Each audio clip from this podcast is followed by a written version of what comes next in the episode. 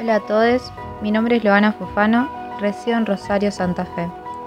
Soy estudiante tercer año de la licenciatura en Trabajo Social de la Facultad de Ciencias Políticas y Relaciones Internacionales en la Universidad de Rosario. Me parece indicado poder contextualizar brevemente mi situación actual atravesada por la pandemia mundial de COVID-19. En este momento me encuentro trabajando en una casa residencial de adolescentes que depende de la Secretaría de Niñez, Adolescencia y Familia. Allí mi función es de acompañante convivencial, por consiguiente soy trabajador esencial desde el comienzo del aislamiento obligatorio.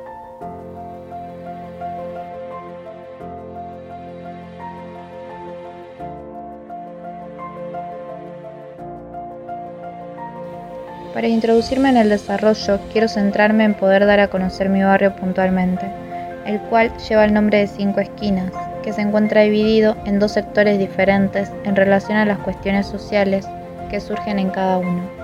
Al este se ubica una zona tradicional con algunos edificios de la primera mitad del siglo XX, y al oeste un sector formado gran parte con asentamientos informales y de estratos socioeconómicos bajos.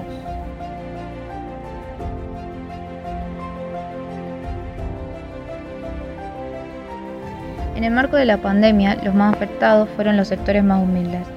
Tengo el agrado de poder tener contacto con el presidente de la vecinal que está ubicada allí y me puedo dar a conocer las cuestiones sociales atravesadas, tales como las económicas, ya que en su mayoría son trabajadores informales y no pudieron continuar con su trabajo. Por otro lado, las sanitarias, donde las prevenciones ante el virus es la higiene y el distanciamiento, esto se torna muy complejo, ya que cada vivienda tiene dimensiones pequeñas y precarias habitadas por familias numerosas. Y en el marco de la higiene, el barrio tiene un basural pegado a las viviendas y las conexiones al agua potable no son de las mejores. Por último, y no menos importante, es lo escolar, donde en su mayoría el barrio está formado por niños y niñas que concurren a escuelas cercanas, en este contexto, al no tener las conexiones a Internet o los dispositivos como celulares o computadoras, se hace imposible que dichos niños y niñas sigan manteniendo el vínculo con las escuelas. Sabemos que las maestras hacen llegar cuadernillos, pero aquí también surge la cuestión de que en su mayoría los padres son analfabetos o no han terminado los estudios obligatorios. Puedo dar cuenta de esto ya que realicé por varios años apoyo escolar y los niños que asistían era por dicha razón.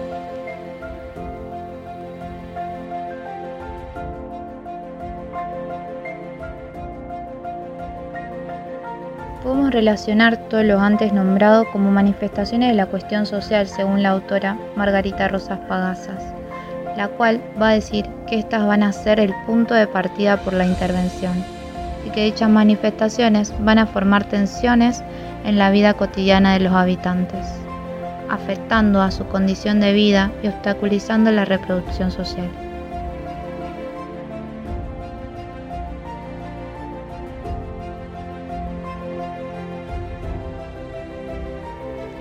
Frente a estas manifestaciones de la cuestión social, surgen distintas políticas sociales que toma el Estado para poder enfrentar las desigualdades que se agudizaron más aún. Una de ellas, y la más relevante, fue el IFE, Ingreso Familiar de Emergencia. La medida se toma en consecuencia del aislamiento social preventivo y obligatorio y cuenta como un subsidio que tiene un alcance de 8,9 millones de personas, suministrado a través del ANSES.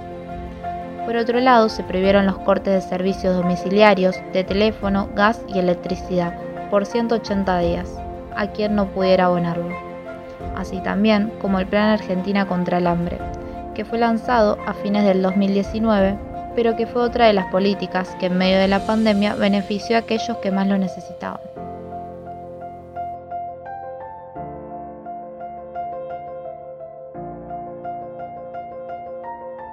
Teniendo ya las políticas sociales, me parece correcto relacionarlo con la autora trabajada Yolanda Guerra, quien va a plantear que solo el trabajo da instrumentalidad e instrumentaliza las cosas, puesto que es por su trabajo que el hombre actúa sobre la naturaleza y al transformarla se transforma a sí mismo.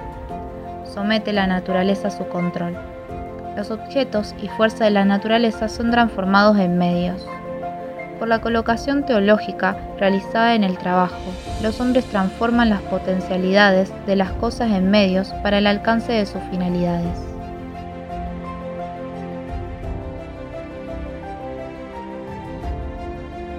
Quiero retomar con la vecinal, nombrada anteriormente. Dicha institución en medio de la pandemia tuvo que transformar sus prácticas y reorganizarse para poder satisfacer las necesidades que surgieron como por ejemplo entrega de bolsones de comida u ollas populares, asimismo con entrega de productos de limpieza a las familias del barrio y dejar de lado las actividades recreativas y deportivas que se venían realizando. Por consecuencia de dichas transformaciones, se produce un declive del programa institucional, según Dubet. Esto, más puntualmente, en la afirmación del sujeto, sucede cuando dichos vecinos se acercan a la vecinal a reclamar que la institución actúe en consideración de las necesidades del barrio.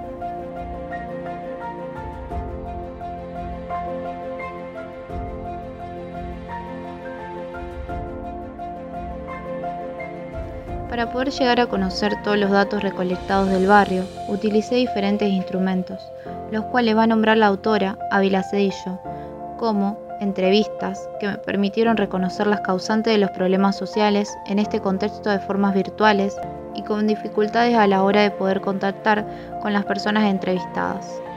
Por otro lado, el diario de campo, el cual me sirvió para la comprensión integral de los fenómenos sociales por medio de anotaciones y además pudiendo recopilar las sensaciones que me generaban y que me atravesaban en cada momento. Y por último, el mapa, donde pude reconocer y delimitar el territorio trabajado.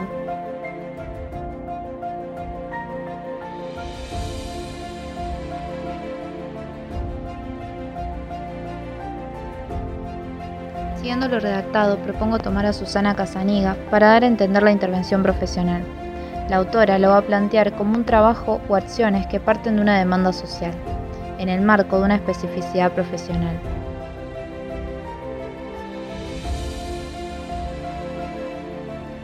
Volcándolo en el contexto actual, y como se mostró en los anteriores párrafos, se dieron a conocer grandes demandas sociales con las cuales tuvieron que afrontar los profesionales.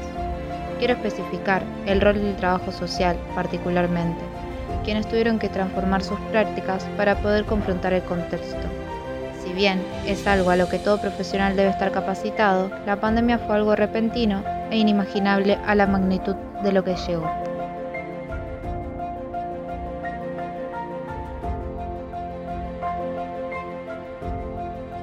Frente a charlas que se tuvieron a lo largo del año, puedo dar cuenta que estas transformaciones fueron en concordancia con las nuevas políticas del Estado como el IFE anteriormente nombrado, quienes tuvieron que asesorar a las personas de los distintos barrios, asimismo con los plan detectar que se fueron realizando en diferentes centros de salud, dejando de lado por su parte tareas que se habían planificado para el corriente año.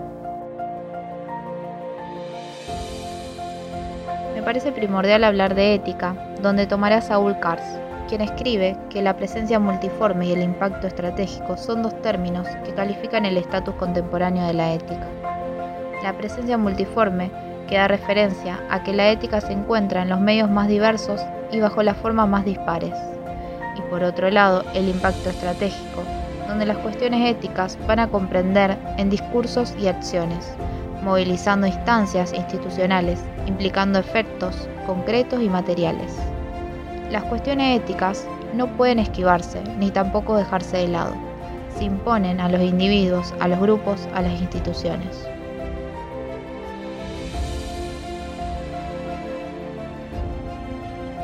Para finalizar, ya habiendo exteriorizado los temas trabajados a lo largo del año, me parece indicado el poder dar a conocer puntualmente cómo fue atravesado este año como estudiante, donde uno de los mayores compromisos fue el adaptarme a la virtualidad, desde las clases hasta entrevistas y llamados, muchos de ellos sin responder.